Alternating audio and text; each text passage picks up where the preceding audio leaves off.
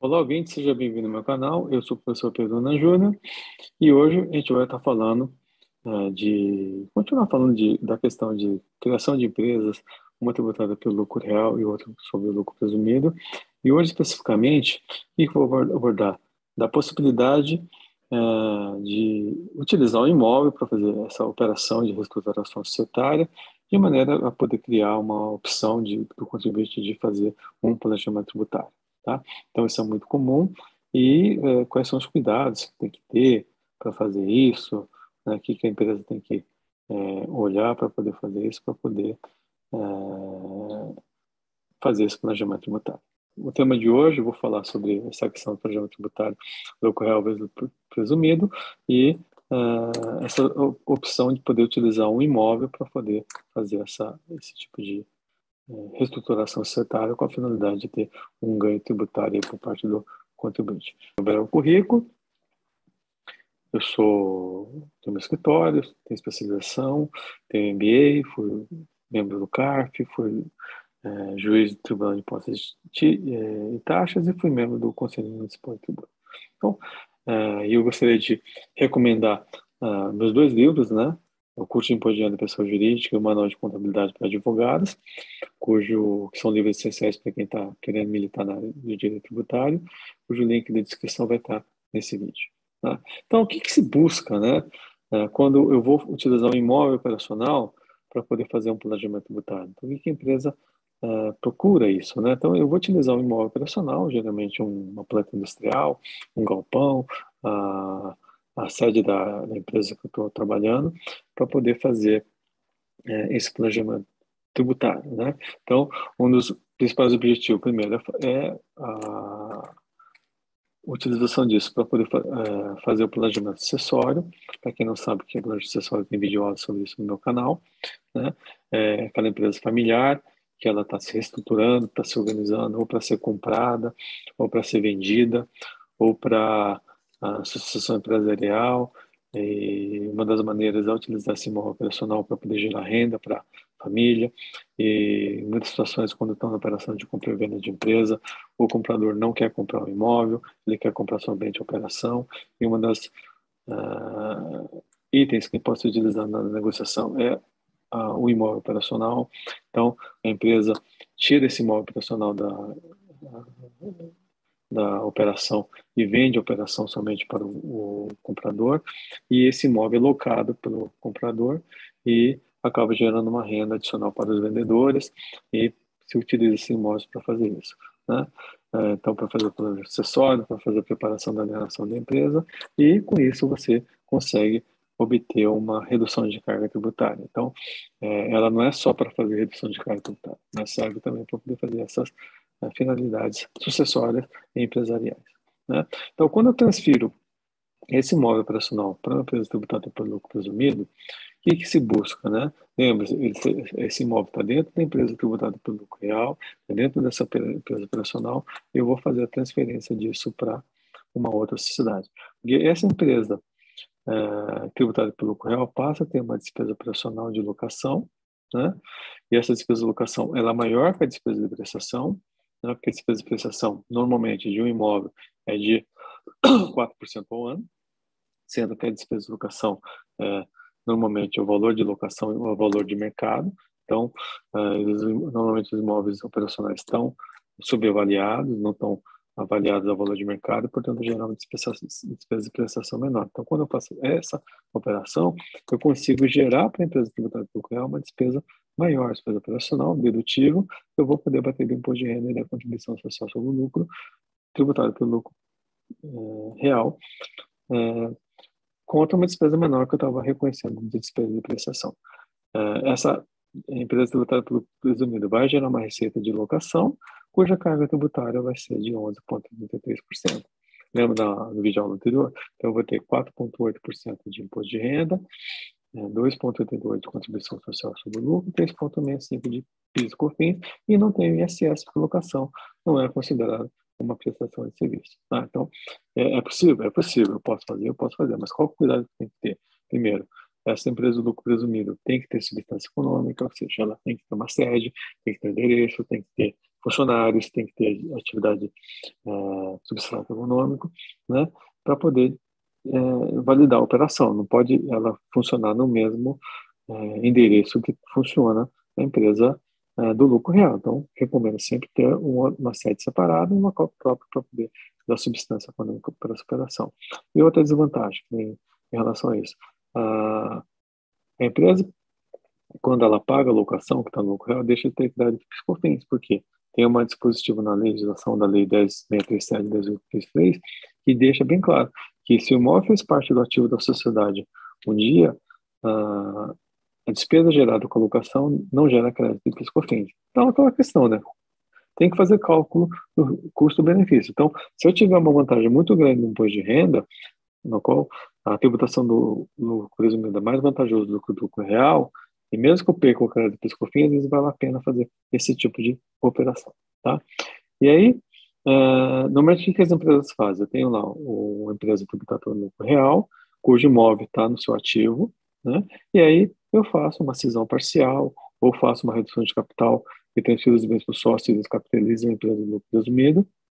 E essa empresa passa a ter uma atividade é, imobiliária e é, aluga o imóvel para a empresa tributária do lucro real. Então, gera uma despesa de locação na empresa tributária do lucro real e gera uma receita imobiliária na empresa tributária pelo lucro presumido, no qual eu vou gerar uma despesa maior do que a despesa de depreciação e vou poder ter um, uma redução na tributação do imposto de renda na empresa do lucro real e eu vou ter uma tributação uh, menor na empresa tributada pelo lucro presumido porque eu vou tributar a uma menor, tá?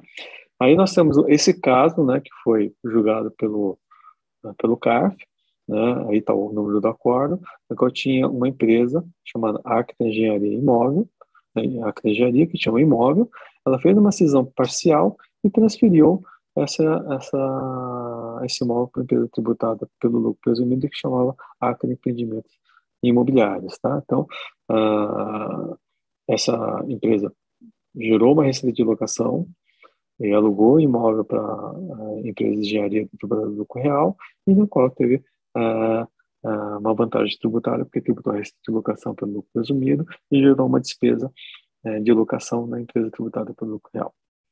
Tá? Aí o acordo entendeu que não havia simulação nessa operação, né, não ficou é, configurada, e deu provimento ao recurso do contribuinte, né, é, dando é, é, entendimento que essa operação é legítima. Quais são uh, os fundamentos relevantes desse julgamento? Então, primeiro, a autoridade fiscal não comprovou fraude, porque ela não fundamentou, ela simplesmente entendeu que essa cisão parcial gerou uma economia tributária, gerou uma operação que gerou uma vantagem para o contribuinte e, portanto, ela não seria válida, portanto, seria considerada, é, desconsiderou essa operação feita pelo contribuinte. Uh, os conselheiros entenderam que é, houve respeito à liberdade empresarial, que um dos deveres do contribuinte é, é buscar melhor administração, é, não pagar tributos indevidamente, então não houve nada de legítimo na operação, e é, não houve, por exemplo, uma proposta de venda antes da revolução societária, não é que a, a proposta de, de, de, venda desse imóvel, que esse imóvel foi vendido posteriormente, ela só foi recebida depois que a empresa de lucro presumido havia sido constituída. Então, portanto, não havia é, motivos para dizer que essa operação foi feita toda com a finalidade de poder fazer a venda do imóvel e ter a vantagem tributária para ser tributado pelo lucro presumido. Então, esse caso acabou sendo um caso de é, é interessante porque foi respeitado é, pelo Tribunal Administrativo a reestruturação societária que o fez. Então, ele fez a operação, transferiu, cindiu, depois vendeu o imóvel e foi demonstrado que não houve simulação da operação. E aí nós temos uma outra operação é, que é, foi feita pela empresa Transpinho, né, que também tinha um imóvel e florestas. Ela fez uma cisão parcial, na qual transferiu esses imóveis e essas florestas para uma empresa chamada Saiki, tributada pelo lucro presumido, né, a Transpinho tributada pelo lucro real, esse aqui e a imóveis florestas pelo lucro presumido, e depois posteriormente fizeram a venda desses ativos. Né.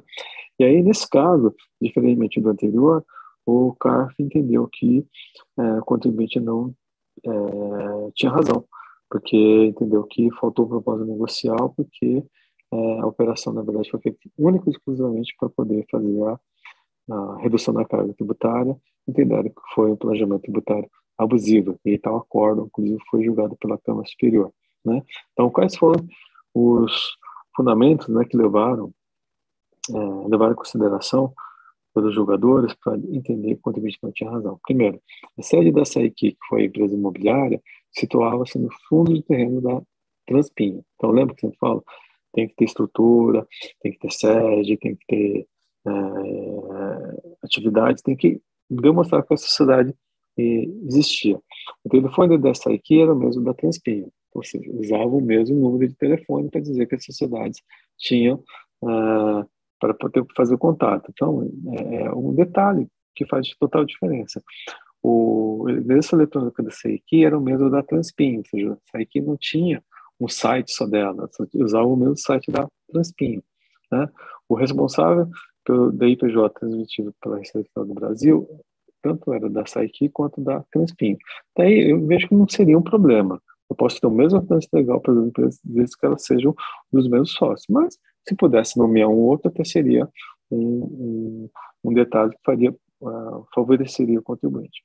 Uh, item E, né, que é importante, licença de empregado em 2006, na SAIQ, para a empresa cuja receita bruta nesse período e, e no de 2008 ultrapassou 45 milhões de reais, ou seja, ela tinha faturamento interessante, mas não tinha funcionário. Então, isso também demonstra que a empresa era uma empresa só de prateleira, uma empresa veículo, né?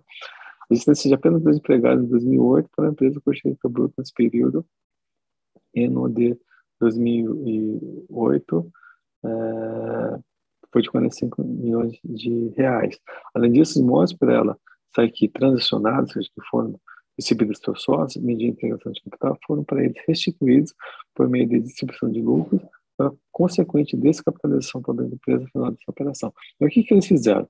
Eles fizeram essa transferência de imóveis né, para a empresa do presumido e depois fizeram a redução de capital para os sócios e os sócios fizeram a venda desses imóveis. Então, fizeram todo isso aí para poder, no final, ter uma carga tributária menor na venda dos imóveis pelas pessoas físicas. Uh, e assim, né, entenderam que já era procedente em relação da uh, Fazenda Nacional, enquanto razões, e que na realidade essa, estamos diante de uma empresa veículo com o único intuito de diminuir a tributação às operações realizadas. Então, lembro, e volto a falar, o que, que fragiliza a operação, né?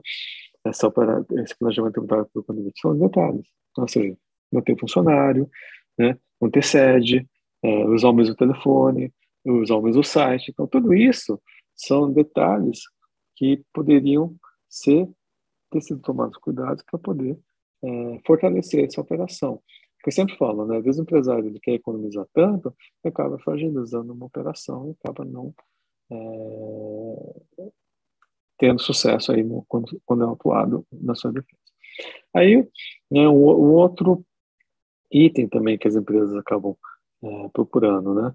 É, não, tem uma empresa tributada pelo lucro presumido e é, no ano calendário ela extrapola o limite de 78 milhões. O que, que ela tem que fazer? No ano subsequente é obrigada a tributar pelo lucro real. Então, o que, que as empresas querem fazer? Será que eu posso criar duas sociedades de maneira que eu segregue o faturamento, divide o faturamento e possa manter a tributação do lucro, lucro presumido? É, posso fazer isso? Pode, pode, não tem vedação nenhuma, não tem proibição nenhuma, não tem pecado mortal nenhum. Qual é o problema? É, sócios, mesmo sócios, né? Então, o fato de ter duas sociedades tributando lucro presumido, tendo o mesmo objeto de atividade social, isso demonstra que é uma coisa só. Então, se eu puder, posso ter menos sócio, mas se eu tiver objetos sociais distintos, que eu demonstre que realmente tem atividade distinta, eu acho que isso é, daria um fortalecimento nessa divisão de atividade e manutenção em tributação pelo lucro presumido. Né? É, razão social, né? ou seja, não posso ter a mesma razão social nas duas sociedades, então tudo isso tem que ser levado em consideração. Então, quais são os pontos negativos que se levam em consideração quando eu faço essa segregação de atividades para manter as duas no lucro presumido? Primeiro, mesmo sócio. É um pecado mortal? Não, posso ter, mas tem que tomar cuidado. Segundo, tem mesma atividade de obrigação social, tem mesma razão social e confusão administrativa operacional. Então, tem que ter uma segregação muito bem feita dessas atividades para poder demonstrar que são duas sociedades. Então, o que, que pode ajudar? Quais são os pontos positivos que eu tenho que levar em consideração? Primeiro, faz contabilidade separada, as duas têm que ter contabilidade distinta. Segundo, ter sede e endereços diversos para poder dar é, demonstração que são duas sociedades que existem e são operacionais. Ter atividades e objetos sociais diferentes, porque isso demonstra que são duas sociedades, não é uma coisa só. E, por fim, estrutura administrativa e operacional distinta, porque realmente demonstrar que as sociedades funcionam. Eu posso fazer, eu posso, desde que eu tome esse cuidado. Tá? Então, isso é o que eu, que eu acho que é, o contribuinte tem que tomar cuidado quando faz esse tipo de coisa, porque se não conseguir demonstrar isso, ela vai acabar sendo autuado e vai acabar é, tendo fragilidade, não vai conseguir ter sucesso na sua uh, defesa e na sua sustentação. Tá? Então, uh, queria agradecer aí a sua atenção. Uh, se gostou desse vídeo, dá o seu like, compartilha, se inscreve no canal para receber as próximas notificações. Obrigado, até a próxima.